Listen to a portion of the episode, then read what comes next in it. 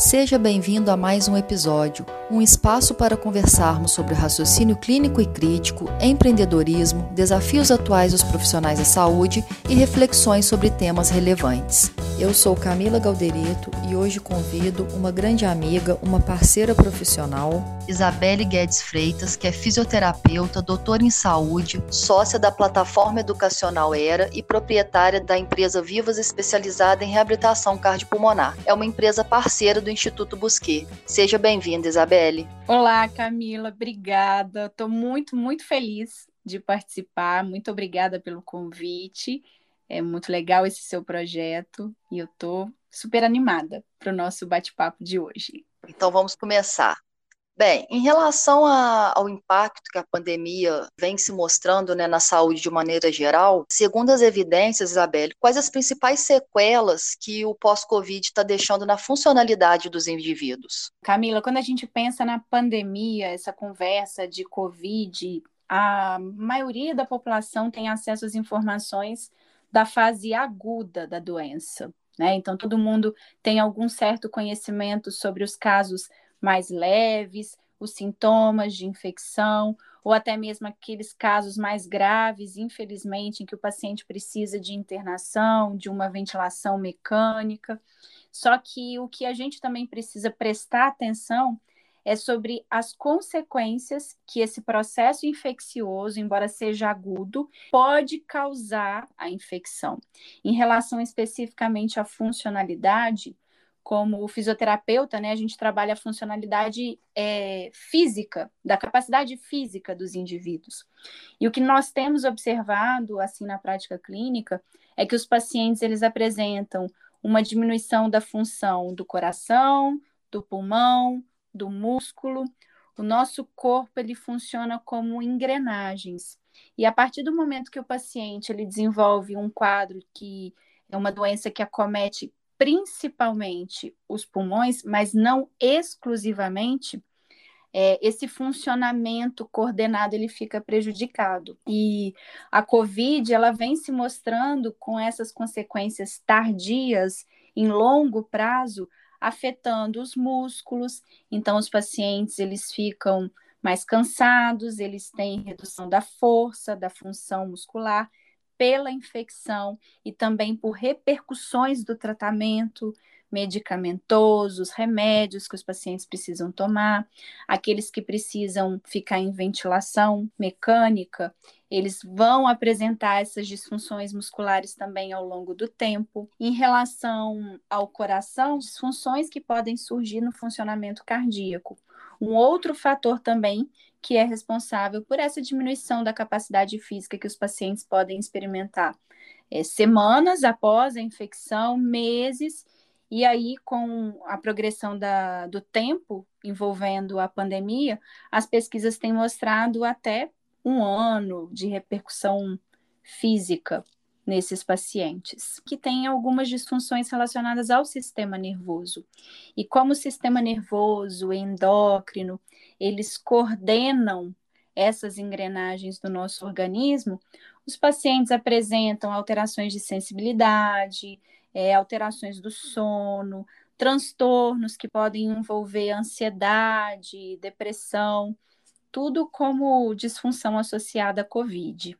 E a fisioterapia vem ganhando muita visibilidade nesse cenário da pandemia, né? Especialmente a reabilitação cardiopulmonar. E muitas vezes nós estamos vendo a venda é, do tratamento pós-Covid como se fosse uma coisa nova, né, que a fisioterapia já não fizesse. Eu gostaria que você explicasse um pouquinho sobre como funciona né, o tratamento na reabilitação cardiopulmonar. Camila, tudo que envolve a Covid tem ganhado holofotes direcionados, porque de fato é uma condição de saúde muito nova. E além de ser nova e o conhecimento ele foi sendo desenvolvido com a progressão do tempo e o surgimento dos casos, agravamento da condição clínica dos pacientes, é uma condição de saúde que mexeu com todos os aspectos, não só de saúde, mas também econômicos. Só que os profissionais e não só a população em geral distorcem essas informações que vão. Hoje em dia a gente tem muita informação distorcem essas informações e muitas vezes o que passa realmente para a gente é que é uma condição extraordinária, completamente diferente do que a gente já conhecia. A gravidade da, da fase aguda da doença também foi algo que pegou todo mundo de surpresa. Mas pensando nas repercussões em longo prazo, aquilo que a gente vê é muito semelhante com aspectos que nós já tratamos dentro do, da intervenção fisioterápica, como doenças pulmonares, doenças cardiovasculares, doenças metabólicas, neurológicas.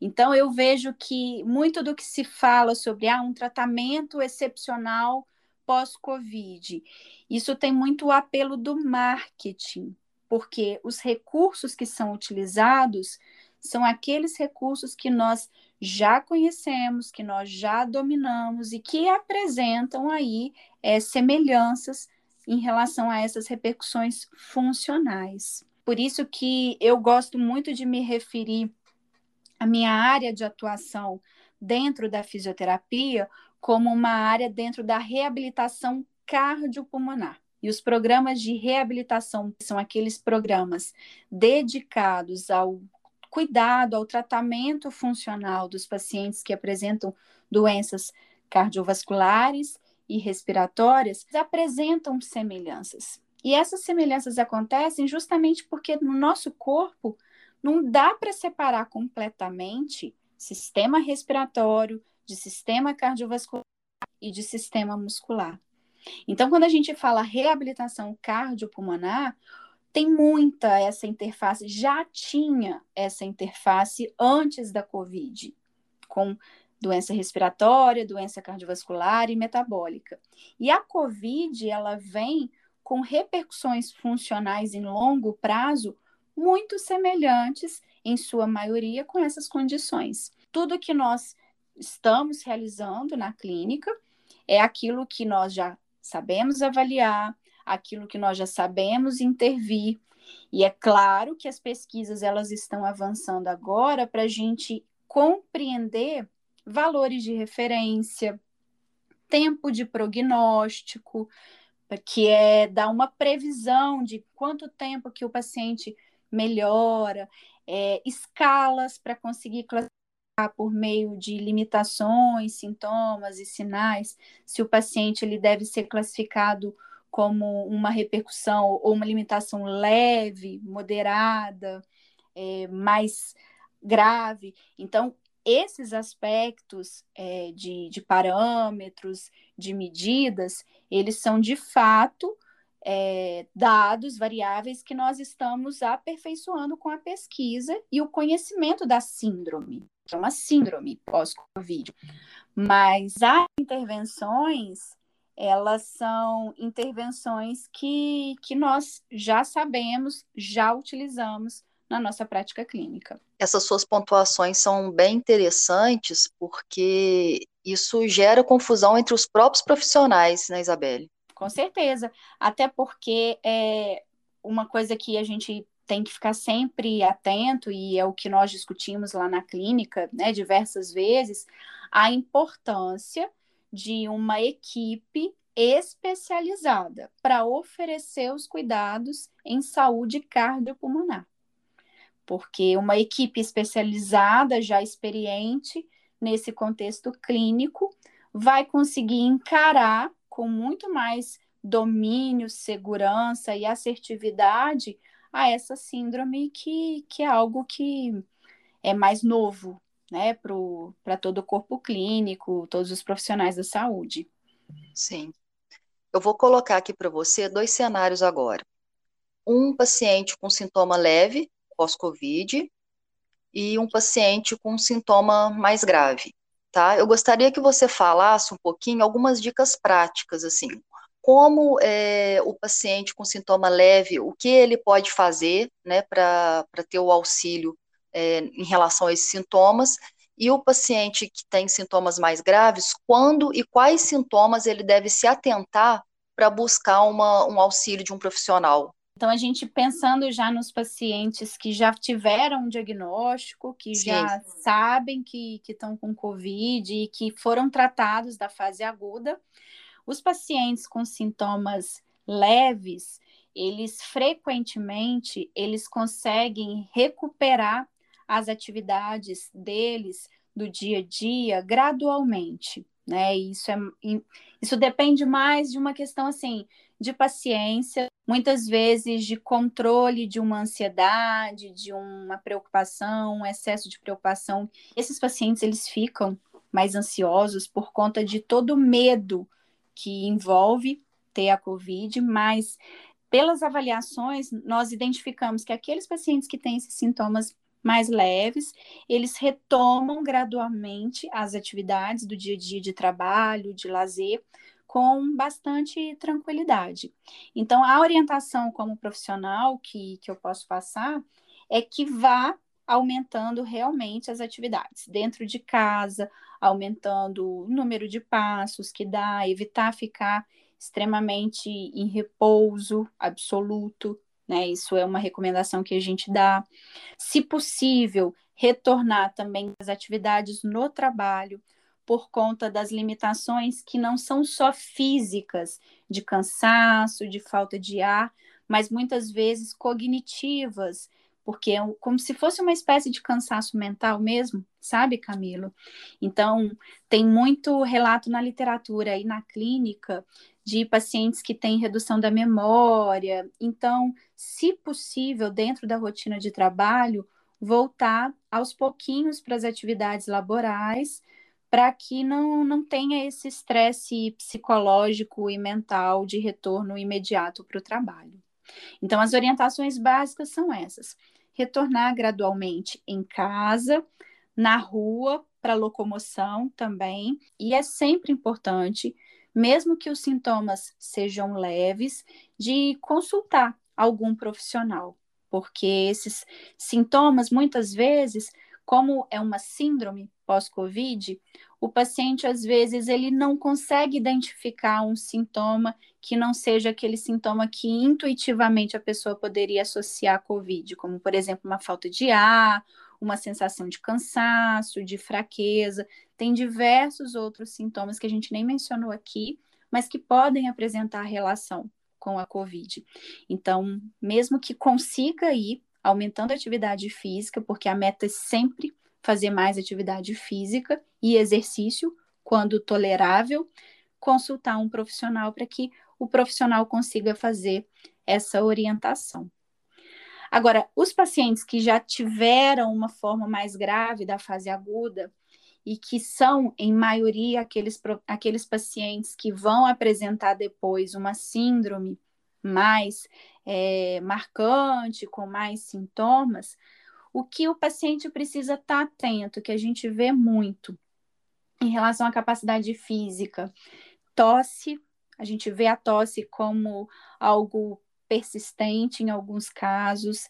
Então, se tiver com a tosse persistente, é uma tosse que a gente chama de tosse irritativa, sabe?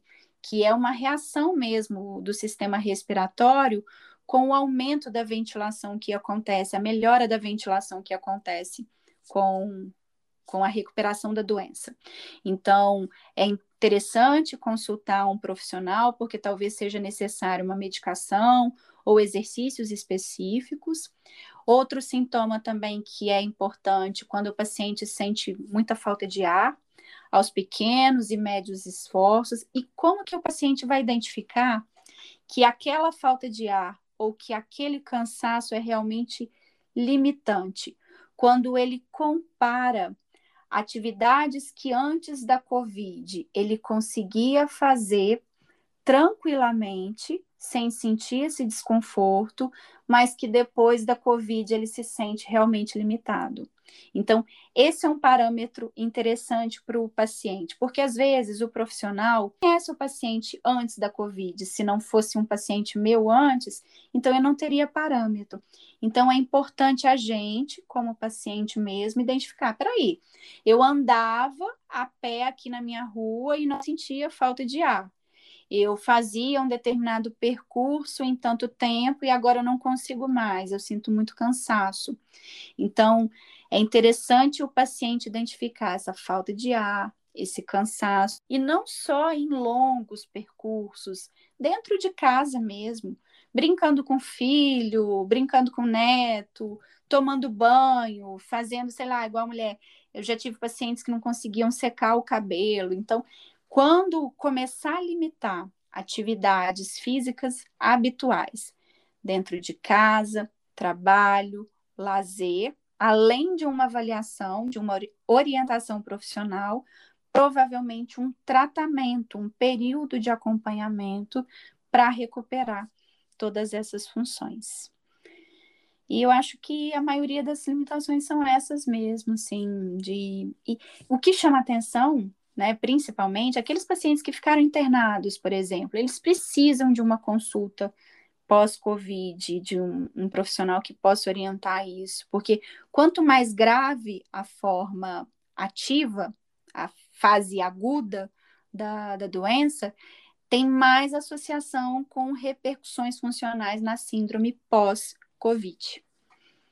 E eu acho isso importante porque muitas vezes o paciente fica apegado a vai melhorar, vai melhorar, né? E, e, isso vai gerando uma condição que vai se perpetuando e vai buscar um auxílio profissional lá na frente, sendo que já se perdeu muito tempo para a realização de um, de um tratamento, né? Assim, já poderia ter começado muito antes. E isso tem acontecido muito. Justamente, Camila, porque eu destaquei muito no início da nossa conversa que também não, existe nada de totalmente diferente, mas a cautela precisa existir em relação à doença. Eu não quero minimizar a, o potencial que a doença tem de ter repercussões em muito longo prazo, até mesmo repercussões estruturais, que seriam lesões mesmo crônicas nos pulmões, em outros órgãos. Então, é, esse lance de ah, vai melhorar, é só não fazer determinada atividade, é, isso vai passar com o tempo, é algo que a gente precisa realmente chamar atenção para que o paciente ele não, não seja surpreendido por uma lesão que vá perpetuar aí por muito tempo, porque isso sim é algo que a gente não conhece. Tratar, a gente sabe como tratar, mas o que pode gerar além no futuro, a gente precisa ter muito cuidado e precisa de avaliação profissional. Excelente, Isabelle. Para finalizar, é, bem, sabemos que a reabilitação cardiopulmonar é um campo bem amplo, né? A gente está falando aqui da, da pós-Covid, mas a gente sabe que, que ela está em vários cenários. Então, eu gostaria que você falasse um pouquinho sobre o trabalho mesmo da reabilitação cardiopulmonar. Joia! Ai, eu posso ficar falando aqui horas, não sei se todo mundo vai querer me ouvir. Pode marcar aí, ó. Quantas horas a gente vai falar disso? Brincadeira. É, eu acho assim, a pós-Covid, para gente da reabilitação cardiopulmonar, né, esse cenário da pandemia, veio como algo, um aspecto positivo que foi a visibilidade que nós ganhamos como importância, porque ficou mais do que evidente a importância nesse cenário agudo mas que, na verdade, a gente já tem várias outras é, áreas e níveis de atenção à saúde. A gente trabalha muito com aqueles pacientes que têm doenças cardiovasculares, que são doenças, em sua maioria, crônicas, e como eu disse, o corpo da gente tem várias engrenagens. É, nessas doenças crônicas, nós trabalhamos com essa recuperação funcional, com a melhora de prognóstico, que é fazer o paciente viver mais tempo de vida, mais anos, e é por isso que o fisioterapeuta e outros profissionais da equipe eles atuam desde um, um, cenário hospitalar, quando o paciente precisa fazer uma cirurgia cardíaca, um cateterismo lá que, que segue uma angioplastia, até mesmo dentro de uma clínica, de um consultório, atendimento em domicílio, academias também. Então, Esse, essa é uma atuação da cardiopulmonar voltada mais para pacientes com doenças cardiovasculares.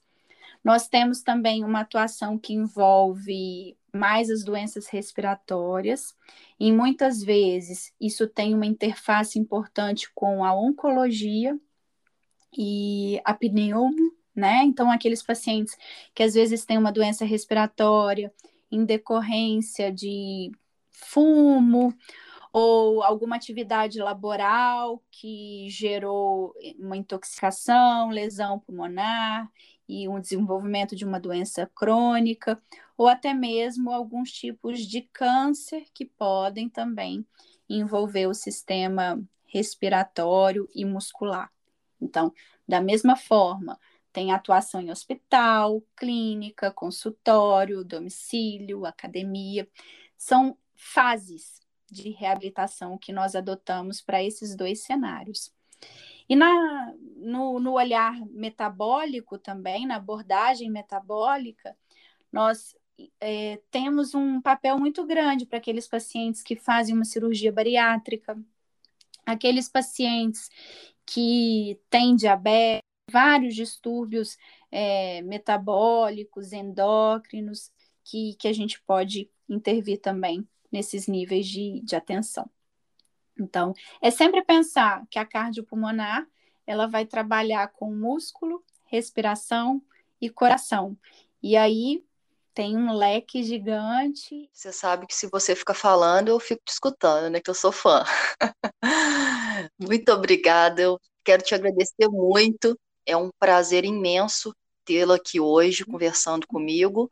Eu que agradeço todas as oportunidades, todos os convites, e eu posso dizer que a honra é minha e a admiração minha também é maior. Tá? Muito um obrigada.